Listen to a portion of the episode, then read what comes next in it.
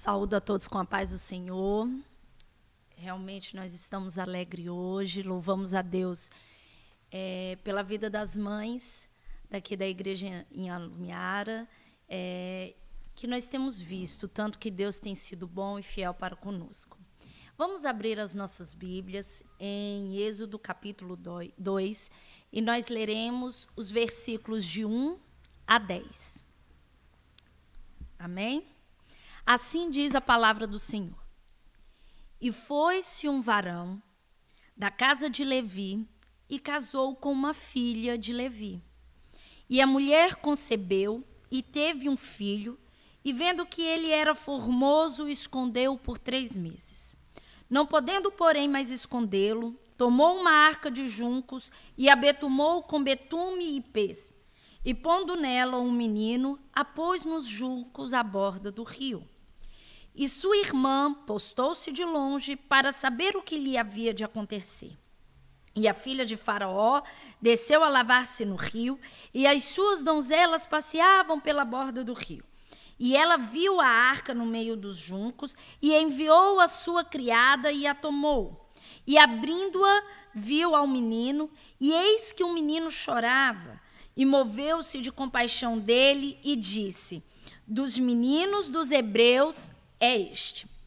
Então disse sua irmã, a filha de Faraó: Irei eu a chamar uma das amas, da ama das hebreias, que cria este menino para ti? E a filha de Faraó disse-lhe: Vai. E foi-se a moça e chamou a mãe do menino. Então lhe disse a filha de Faraó: Leva este menino e cria-mo, e eu te darei teu salário. E a mulher tomou o um menino e criou. E sendo o menino já grande, ela trouxe a filha de Faraó, a qual o adotou, e chamou o seu nome Moisés, e disse: Porque das águas o tenho tirado. Senhor, nós te louvamos pela tua palavra, te louvamos, ó Deus, porque tu se faz presente, Senhor, em nossa vida, em nosso meio ó Deus, na, em nossa casa, em nosso lar. Senhor, fale aos nossos corações, Senhor, prepara a nossa mente, prepara o nosso coração e que possamos, Senhor, realmente colocar em prática tudo aquilo que ouvimos e aprendemos de Ti, para a glória do Teu nome, Senhor. Assim nós te louvamos e agradecemos. Amém. Nós sabemos que o tema do livro de Êxodo é libertação. E não se pode ter uma libertação sem um libertador. Então nós vemos aqui, literalmente, o início do, da vida de Moisés, a quem aquele o Senhor escolheu para conduzir o povo de Israel é, para fora do Egito. E percebemos que o contexto da, do, da época do nascimento de Moisés não era um contexto muito favorável o que, que acontecera é que o povo de Israel, o, a família de José, tinha ido para, para o Egito por causa da fome em Canaã. E não só por isso, mas José já estava lá. Nós estamos a dizer que aquele povo se multiplicou demasiadamente. Tudo isso aconteceu porque Deus tinha um propósito, não apenas de poupar a família de José de uma grande fome, não apenas de honrar José, mas de cumprir uma aliança com o povo de Israel. E, e, nós vamos perceber que o faraó, o rei, que tinha muito, que muito se agradava de José e da sua família, já havia morrido, e então esse outro rei que não conheceu a história, não conheceu quem era José, não conheceu a família de José, ele simplesmente olhou para aquele quadro que era um quadro de uma uma multiplicação muito grande do povo de Israel e, e, se sentiu ameaçado, se sentiu temeroso diante dessa situação, porque era um povo forte, era um povo grande, e o medo dele realmente era de futuras alianças políticas. Isso quer dizer o quê? O rei tinha medo de que, se calhasse alguma guerra, o povo de Israel se aliasse os, contra os seus, com os seus inimigos, indo contra é, o próprio rei. Então, nós vemos que, diante de tudo isso, o, o rei tomou algumas decisões. E a sua decisão, primeiro, foi aumentar o serviço desse do povo de Israel era de fato oprimir e subjugá-los a tarefas muito pesadas, né? Sujeitaram sujeitou então este povo à escravidão. E o que diz a palavra do Senhor era que quanto mais o povo de Israel era afligido, mais eles se multiplicavam, mais eles cresciam. Quanto mais sofriam, mais cresciam. E aí é a primeira coisa que nós devemos perceber que quanto mais perseguidos, quanto mais afligidos, menos êxito, é, é, êxito o rei tinha em relação ao povo de Israel. Isso quer dizer, meus amados, que nós também, quanto mais que isso quer dizer que quando a nossa vida, quando a minha vida, quando a tua vida está nas mãos de Deus, que é soberano e que controla todas as coisas, as situações mais diversas, mais controvérsias, corroboram para o grande dia da minha e da tua vitória. Quando Paulo escreve aos Coríntios, ele diz assim: de todos os lados, nós somos pressionados, mas não desanimados. Ficamos perplexos, mas não desesperados. Somos perseguidos, mas não abandonados. Abatidos, mas não destruídos. Isso é que acontece com aqueles a quem Deus livra, guarda e tem um propósito. E depois que ele viu que ele não tinha êxito afligindo e subjugando o povo, então ele resolve ter com as parteiras e diz assim: Olha, é, quando vocês forem auxiliar as mulheres hebreias a terem os vossos filhos, se, se, se durante o, o parto tiver ocorrer o nascimento de um menino, então aquele menino deverá ser morto.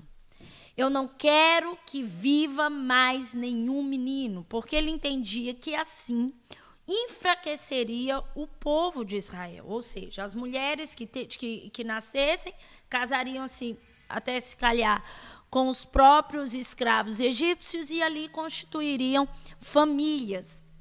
Mas o que aconteceu é que aquelas parteiras temeram ao Senhor. E foi isso, e é esse o, o o relato que nós temos aqui na palavra do Senhor. Elas temeram ao Senhor e não mataram sequer nenhum menino. E quando o rei, quando o faraó soube que também isso não tinha é, dado o resultado que ele esperava, que ele queria, que ele programava, ele então resolveu ordenar aos, a todo o povo que todo menino que nascesse deveria ser deitado fora no rio Nilo. Essa foi então a ordenança de Faraó. E é justamente nesse contexto que que nós chegamos, que foi a leitura que nós fizemos, que um varão da casa de de Levi é, se casou, né, foi ter com a filha, com uma filha também de Levi, nós estamos aqui falando de Anrão e de Joquebede. Então eles casaram, conceberam e tiveram um filho. E, e nós temos que entender que toda a estratégia que Faraó desenvolveu, ele desenvolveu com o intuito realmente de parar aquele povo. Mas o que Faraó não sabia é que aquele povo tinha um dono, que aquele povo tinha um Deus, que aquele povo tinha um rei e que de fato ele também era um rei, ele também tinha poder, ele também tinha domínio. Mas o que ele não sabia era que o Deus daquele povo era o Rei dos Reis e que ele não tinha apenas o poder sobre o povo, mas era um Deus, um Rei dos Reis, que tinha poder tanto na terra como no céu. E além disso, todo o domínio estava nas mãos do Senhor, do Deus daquele povo, que é também o nosso Deus. E nós vemos aqui, e precisamos lembrar disso, amados, que na nossa jornada cristã, em todo o período da nossa jornada cristã, quem é o nosso Deus? Nós não podemos nos esquecer de quem é o nosso Deus, porque aquele rei não conhecia quem era o Deus de, do povo de Israel. Ele não conhecia o Deus que tinha uma aliança com aquele povo. Ele não conhecia o Deus que tinha um projeto para aquele povo, que tinha propósitos com aquele povo. Ele não conhecia aquele Deus, mas nós conhecemos ao Deus que nós servimos. E nós temos que, durante toda a nossa jornada cristã, trazermos à memória quem é o nosso Deus. E lembrarmos que o nosso Deus, ele não é um inventor. O nosso Deus, ele é criador. Ele é criador de tudo que existe, pois nele foram criadas todas as coisas, nos céus e na terra, as visíveis e as invisíveis, sejam tronos, sejam soberanias, soberanias, poderes ou autoridades, todas as coisas foram criadas por Ele e para Ele. Nós vamos ler também na palavra do Senhor que os céus declaram a glória de Deus e o firmamento proclama a obra das suas mãos. Bendito seja o teu nome glorioso, a tua grandeza está acima de toda expressão de louvor. Só tu, ó Senhor, fizeste os céus e os mais altos céus e tudo que neles há a terra e tudo que nela existe, os mares e tudo que neles existe. Tu deixa a vida a todos os seres e os exércitos dos céus te adoram. Este é o nosso Deus Criador. É por isso que ele tem todo o poder, é por isso que ele regimenta todas as coisas, é por isso que ele domina todas as coisas. E Faraó desconhecia esse Deus. Então, quando este casal que nós lemos aqui, Anrão e Joquebede, eles têm, eles, é, Joquebede, então, concebe Moisés, o autor de Hebreus vai dizer assim: que pela fé eles esconderam um menino durante três meses. É muito difícil. E, e é por isso que é fé. É por isso que, que o autor dos Hebreus disse que foi pela fé. Porque o contexto para as mães que tivessem um menino era que não haveria esperança para sua criança. Era, de, era a sentença de morte. Ou seja, vivia uma opressão política, vivia uma falta de perspectiva, não teria futuro, não teria esperança. Aquela criança simplesmente não existiria mais. Mas, mesmo diante disso tudo, pela fé, eles escondem os, o, o Moisés por três meses. E vocês sabem por quê? Que, que fé é essa capaz de, de agir? Que fé é essa capaz de vencer o medo? Que fé é essa capaz de gerar um abrigo? Que fé é essa capaz de gerar uma entrega? Essa é a minha e a tua fé, meus amados. É a fé em que Deus tem como Deus o objeto. É essa fé que tem como fundamento a palavra de Deus.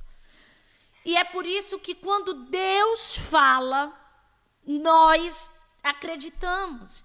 E é por isso que quando Deus promete, nós confiamos, porque nós sabemos: passará o céu, passará a terra, mas as minhas palavras jamais passarão. É isso que nos diz a palavra do Senhor. E quando nós temos a certeza em que nós temos crido, quando Cristo é o foco da nossa fé, quando ela está fundamentada na palavra de Deus, nós conseguimos gerar nós conseguimos ter atitudes, nós conseguimos ter decisões que realmente requer uma confiança e um descanso no Senhor. E a primeira coisa que nós podemos destacar aqui, a primeira decisão que eles tiveram, a primeira a primeira situação a primeira perspectiva distinta do contexto, por mais que fosse um contexto de, de derrota, um contexto de perda, foi justamente é, aquele casal, aqueles pais, aquela mãe vencer o medo. E, e para isso nós precisamos entender o, o, o que é medo, a definição de medo. É um estado emocional resultante da consciência de perigo ou de ameaça reais, hipotéticos ou imaginários com determinado é, é uma preocupação com determinado facto ou determinada possibilidade. E eu acredito ser esse o segundo conceito, a segunda definição que os pais de Moisés viviam naquela época. Na verdade, eles tinham uma preocupação com determinados com determinado facto que era a morte do, das crianças que fossem do sexo masculino e também é, uma preocupação com uma possibilidade talvez vindoura de, do que eles passariam. E isso tudo é medo. E nós só sentimos medo quando realmente Deus não é o objeto da nossa fé. O salmista vai dizer assim: Ainda que eu ande pelo vale da sombra da morte, não temerei não terei mais medo algum, porque tu estás comigo. E ele completa dizendo assim: A tua vara e o teu cajado me consolam. E nós precisamos entender o que era a vara. A vara era um, um, um pedaço de, de madeira, um, um, pau, e ele tinha é, como finalidade realmente proteger a ovelha e servir também de apoio à ovelha. Às vezes pudesse aparecer algum animal maior, feroz, então o, a vara ela servia como esse meio de proteção que o pastor tinha de afastar, de, de bater e, e assim preservar a vida da ovelha. E também de apoio, caso às vezes tivesse que passar por, por determinados lugares. Isso era a vara. A vara nada mais é do que era do que a proteção da ovelha. E depois, além da vara, o salmista vai dizer: porque a tua vara e o teu cajado. E o cajado, ele servia para guiar, porque a ovelha, ela vê de 8 a 10 metros apenas. Ou seja, ela não tem, ela não tem condições de se dirigir sem um guia, sem um direcionamento a ela. E é por isso o cajado porque o pastor ia à frente com o seu cajado e guiava as ovelhas pelo caminho que elas deveriam andar. E caso alguma caísse, justamente pelo formato na ponta, pelo gancho, aquela curva acima, ele era capaz de conseguir arrastar, reerguer aquela ovelha caída. E quando o salmista diz: Eu não tenho por que ter medo, porque eu sei que o Senhor está comigo. E o meu consolo e o meu descanso é saber que eu estou protegido e estou guiado por Ele. E, e, nessa tarde, meus amados, é importante que nós nos lembremos também disso. Nós temos condições de exercer a, a nossa fé.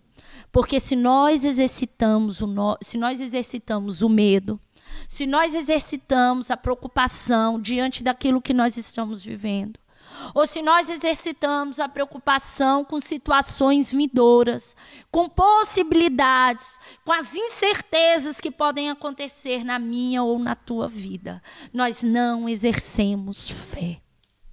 E nessa tarde, o Senhor, ele fala na palavra dele que ele é a nossa proteção que Ele é a nossa direção. E que é por isso que nós podemos descansar nele. É por isso que nós podemos confiar nele. E é por isso que nós podemos avançar, prosseguir, romper de fé em fé, porque a vara e o cajado nos consolam. E, e, além de vencer o medo e de ter uma decisão, então, de não entregar Moisés à morte, eles também fizeram um abrigo àquele filho. Na verdade, a palavra do Senhor vai nos dizer que eles escondem, que foi o que nós lemos, e escondeu por três meses. E, e quando nós falamos de guardar, de abrigar, de esconder, não é simplesmente ter um, um, um bebê e metê-lo em qualquer lugar, pronto, está escondido, está guardado, está abrigado. Não. A fé deles fez com que eles cuidassem, abrigassem, guardassem por três meses. E eu não imagino que foram três meses fáceis, porque não imagino que o rei que Faraó tenha ficado em seus aposentos descansado, sem parar para pensar que, poderia tá, eh, que poderiam ter mães a esconder filhos. Eu imagino Faraó a todo momento mandando que os seus servos, que, que eu imagino ele estabelecendo fiscais a entrar dentro das casas do povo, a, a, a realmente procurarem para ver se ali havia algum menino ainda. Então eu tenho certeza que não foram dias fáceis para aqueles pais.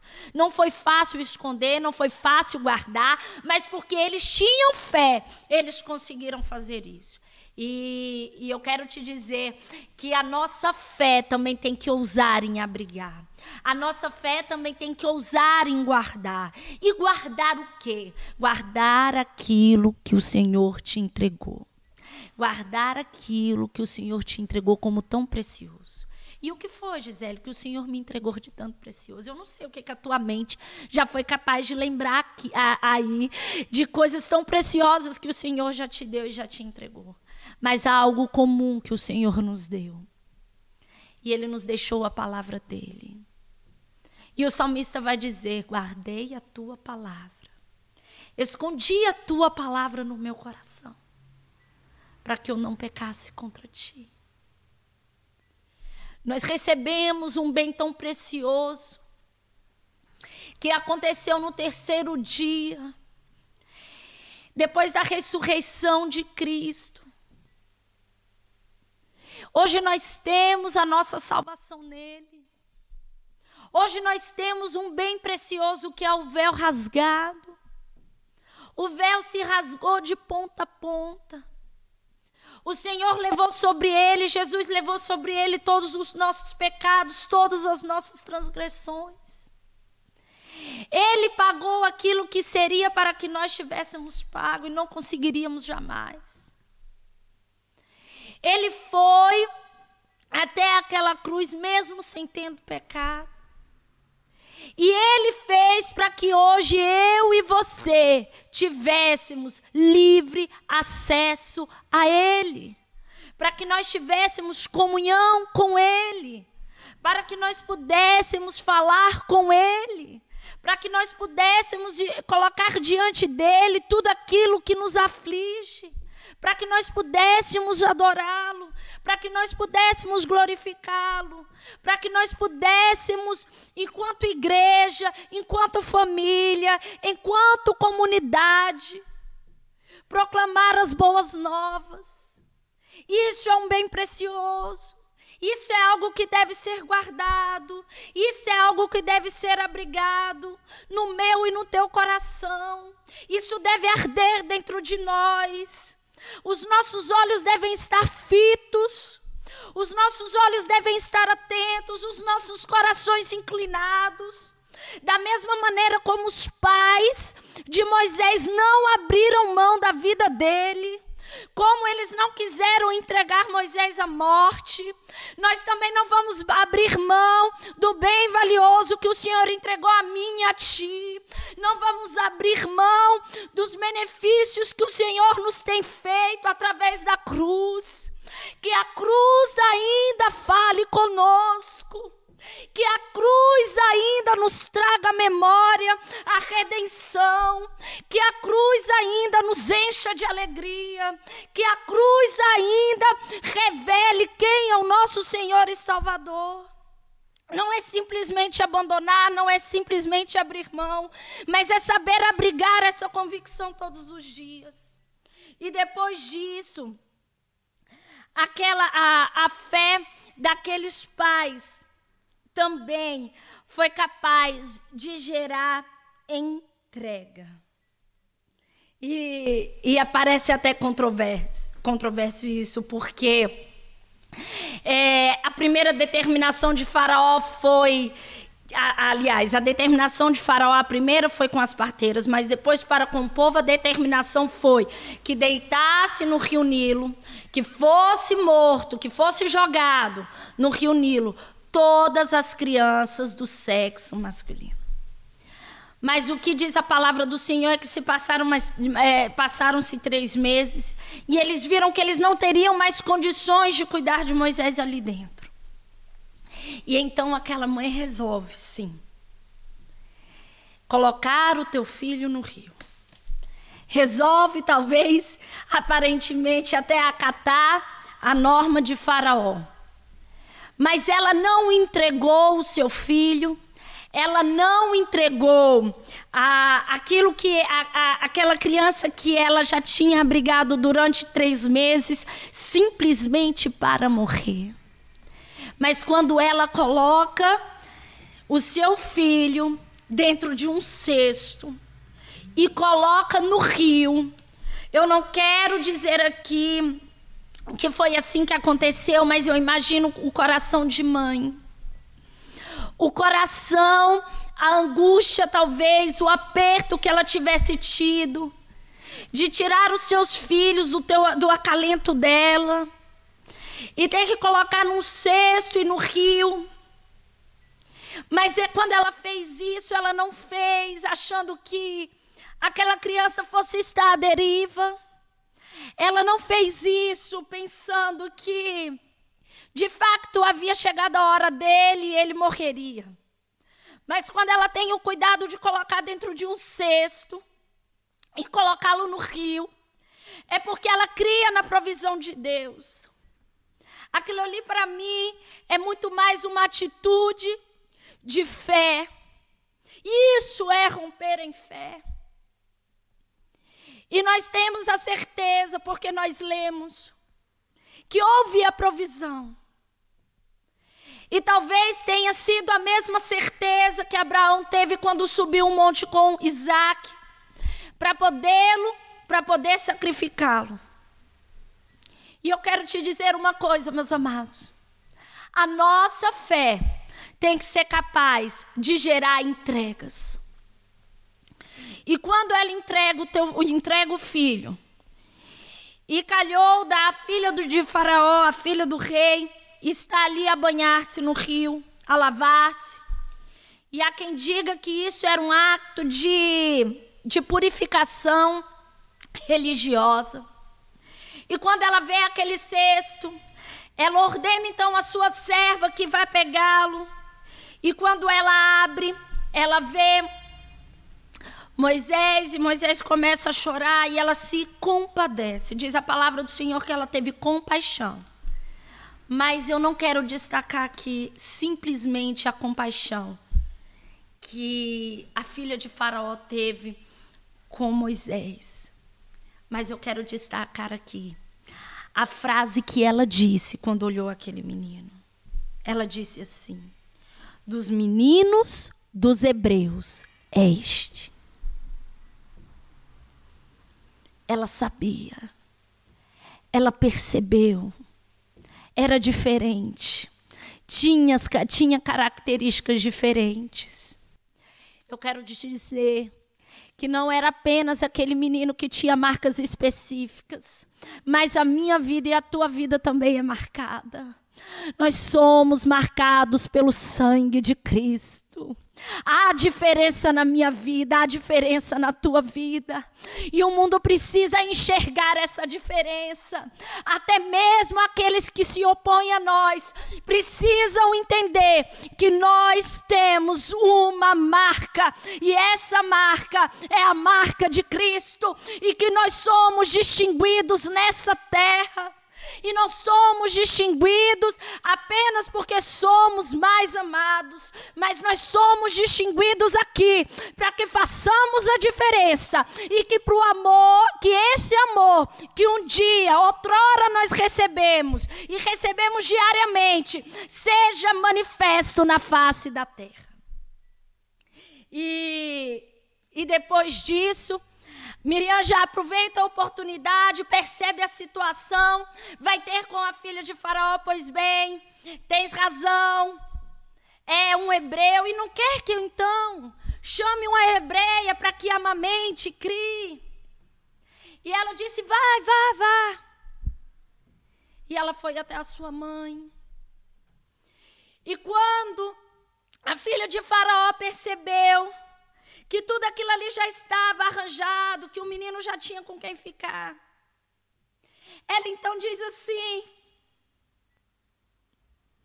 leve, leva este menino. E, e eu me perguntei, quando eu li, quando eu estava a preparar essa mensagem, eu me perguntei isso no final. Quem foi mesmo que tinha mandado jogar os meninos no rio? De onde mesmo saiu essa ordem? Do palácio de Faraó. Mas quando a gente olha o final, a gente escuta, a gente lê uma outra ordem. Tira o menino, leva o menino. E eu me pergunto: de onde saiu? Do palácio. E quem disse? A filha. E você sabe qual é a resposta de tudo isso? Qual é a resposta de todas essas indagações? É que o Deus, que Deus é o controlador invisível da história. É este Deus que também opera na minha e na tua vida. Amados, quantos olham para nós e para tudo que o Senhor já operou em nosso favor e não entendem? Nós podemos aqui, eu sempre me lembro do testemunho do nosso irmão Trindade, quando o médico disse: O Senhor deve ter alguém lá em cima cuidar de ti. E realmente, para eles, isso é um Deus controlador invisível da história. Mas, no exercício da nossa fé, nós conseguimos vislumbrar, nós conseguimos ver a existência desse Deus através da manifestação do poder dele em nossas vidas. E que a nossa fé seja uma fé suficiente para também gerar entregas. Que da mesma maneira que aqueles pais, aquela família ousou e entregar Moisés naquele rio, crendo que o Senhor proveria. Vendo essa atitude, tendo essa atitude como uma esperança, que nós também possamos entregar ao Senhor como diz o salmista, entrega o teu caminho ao Senhor. Confia nele e ele o fará. Nessa tarde, meus amados, que nós possamos entregar o caminho, que nós possamos entregar a nossa vida, que nós possamos entregar a nossa família, que nós entreguemos os nossos anseios, as preocupações, as dúvidas, as angústias os medos, os sonhos, os projetos. Entrega, entrega nas mãos, coloque diante da, daquele, coloque diante do Senhor, coloque diante do nosso Deus, do nosso Pai, do nosso Consolador, do nosso amigo, do nosso protetor,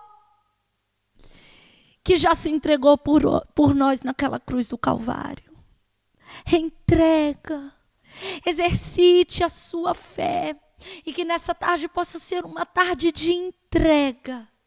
Senhor, nós te louvamos e te agradecemos, Pai. Ó oh Deus, por saber quem o Senhor é nas nossas vidas.